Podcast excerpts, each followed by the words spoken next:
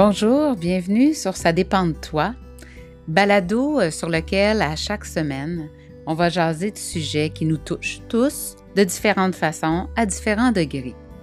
C'est une belle occasion de cheminer ensemble à travers les capsules, les entrevues, les exercices que je vous proposerai.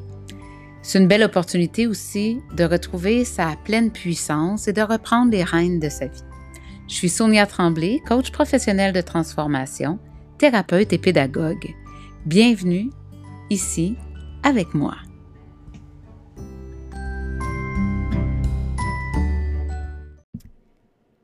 Bonjour et bienvenue sur ce 19e épisode du balado Ça dépend de toi et aussi sur le premier de l'année 2021.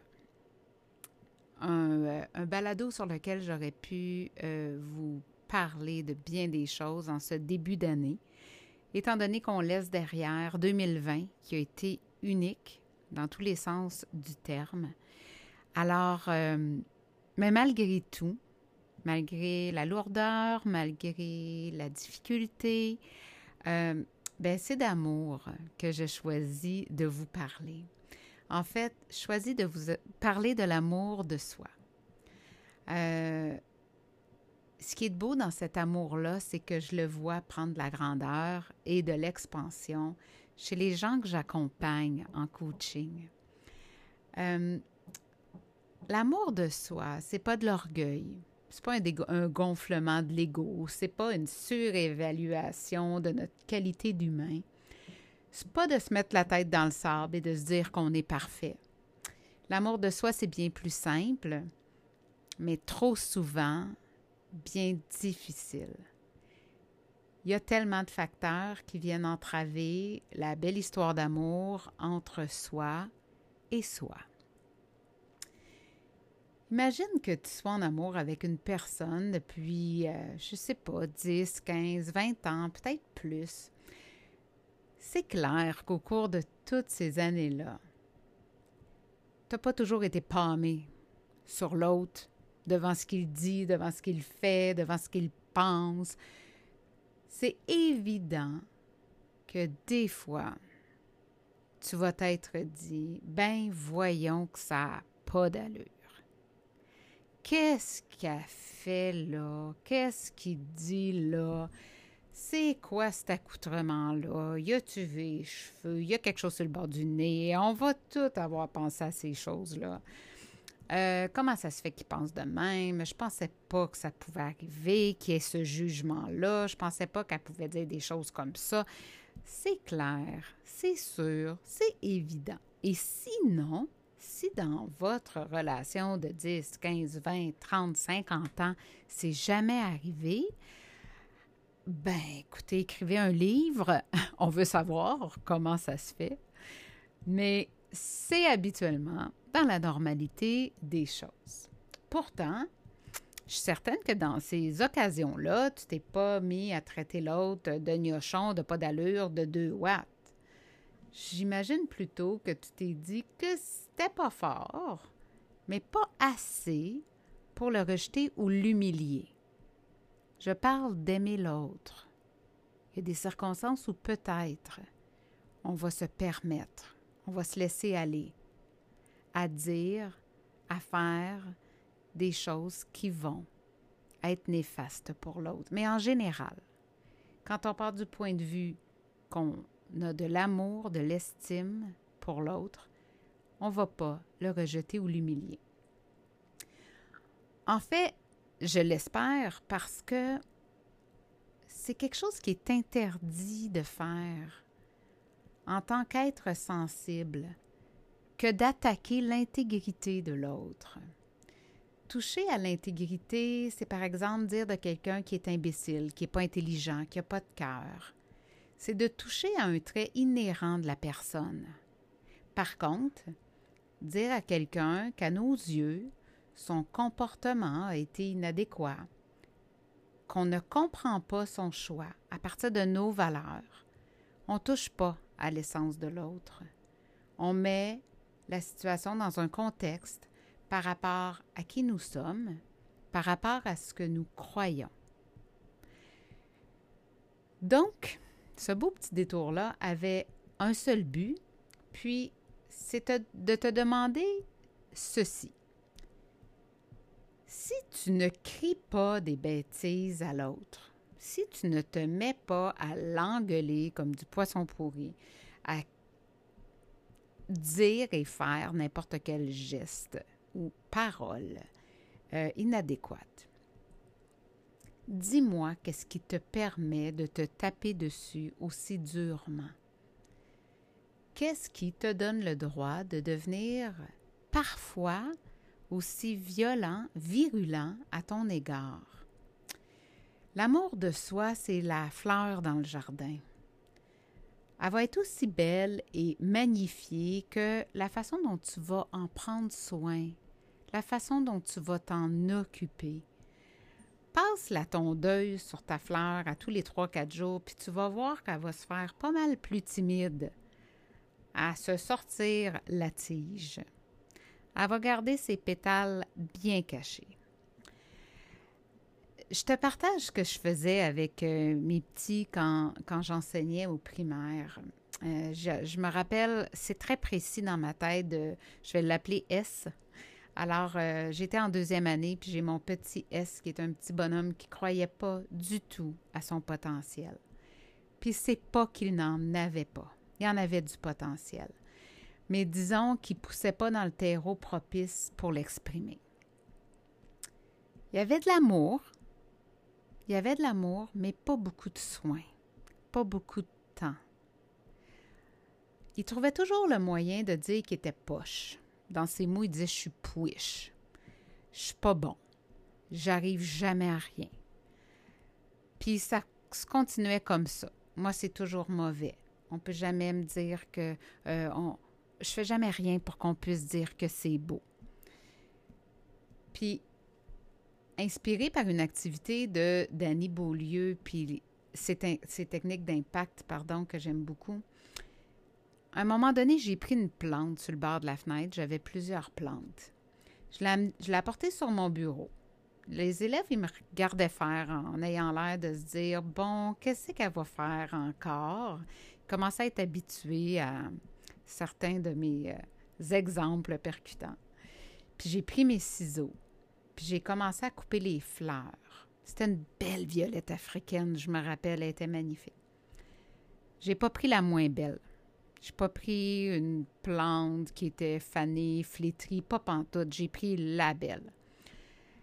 Puis j'ai coupé les fleurs, puis j'ai coupé les feuilles. Puis les yeux étaient sur moi, écarquillés. Puis, ben voyons, Madame Sonia, qu'est-ce que tu fais? Tu brises la plante, elle va mourir. Puis là, j'ai levé les yeux avec euh, toutes les feuilles sur mon bureau, les pétales, les ciseaux dans les mains. Je les ai regardés, plus particulièrement S et d'autres qui avaient la même habitude que lui. Puis ce que je leur ai dit, c'est que chaque fois qu'ils se traitaient de nom, qu'ils se disaient intérieurement ou à haute voix qui n'était pas bon. Mais c'est exactement ça qu'il faisait. Il s'endommageait. Il se tirait les cheveux. Il s'arrachait les feuilles et les fleurs.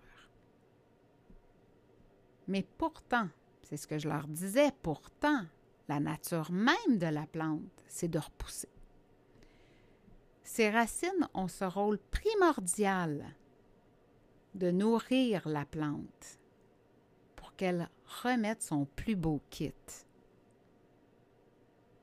Puis que même s'ils se tirent les cheveux, puis qu'ils sont pas fins avec eux, au fond d'eux, la source de qui ils sont, ils ne pourront pas la polluer. Je leur disais aussi que nous, on peut arroser, puis on peut nourrir la plante de l'autre, jusqu'à temps qu'elle retrouve son autonomie de soins personnels. Pas juste de se laver les oreilles puis de se nettoyer le coin des yeux le matin, de s'occuper du cœur, de l'essence même de chacun. Cette expérience-là avait frappé fort. Les élèves en ont parlé longtemps. Puis ils se sont arrosés aussi, plus souvent, après ça. Je côtoie tellement de belles personnes qui n'ont pas encore réalisé qu'elles étaient de belles personnes. Sont tellement occupées à répondre aux standards de qualité des autres. Le problème, c'est qu'il y a presque autant de standards qu'il y a d'humains. Ça veut dire qu'on ne trouve jamais grâce aux yeux de tout le monde. Donc, pourquoi pas trouver la façon de simplement trouver grâce à nos propres yeux? Je vous dis, c'est pas mal plus garant de réussite que de chercher à plaire à tout le monde.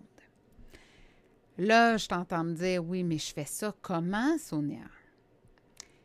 Tu connais peut-être l'étude qui euh, a démontré que quand on parle à nos plantes en leur disant des mots doux, des mots gentils, des mots d'appréciation, elles sont plus belles et solides. J'ai pas vérifié, mais j'ai entendu. Puis j'ai le goût d'y croire. Ben, c'est ça. À chaque jour, prends la minute, le deux minutes, le dix minutes. Prends ce petit temps qu'il faut pour te dire ce que tu as de beau, ce que tu as de bien, ce que tu as d'unique. Que ce soit parce que tu as le teint clair, que tu as l'œil reposé, que tu as eu aujourd'hui la discipline de ne pas tronger les ongles, que tu as cuisiné un grilled cheese écœurant ou que tu as remis un travail dans les délais, ben, tape-toi dans le dos. C'est pas mal mieux que sur la tête. Puis oublie pas, qu'il n'y a pas de petite réussite. Puis fais une liste de tes qualités. Imagine que, si c'est trop difficile, que tu ouvres la porte puis que tu trouves sur ton palier toutes sortes de petits messages. On sait bien, en ces temps-ci, on ne peut pas se côtoyer, mais on peut s'envoyer des messages. Et ces, messages-là sont envoyés par des amis, des connaissances, la famille, des collègues, peu importe. Puis sur chacun de ces petits messages-là, il y a ça pourquoi on te reconnaît. Tu vas être surprise de réaliser tout ce que les autres voient chez toi, tout ce qu'ils perçoivent de toi. Un magnifique exercice aussi est de demander aux gens autour de toi quelle est à leur avis ta plus grande force? Pour quelle raison ils t'appelleraient sans hésiter? Puis qu'est-ce qu'ils viennent cueillir auprès de toi? Tu verras combien tu vas être étonné par les réponses qui vont être données. Puis dans les moments où tu vas manquer d'inspiration ou de connexion avec toi-même pour t'arroser tout seul, ben ça te servira d'engrais extraordinaire. Je te souhaite une année de douceur, de paix, d'amour et qu'ensemble, on communique ce qu'on a de plus beau.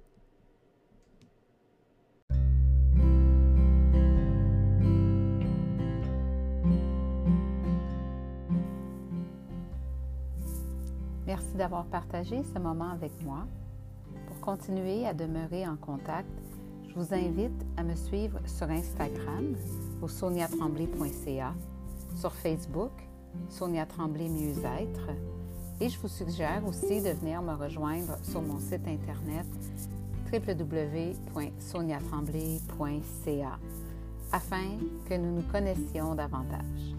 Au plaisir de vous retrouver pour le prochain épisode.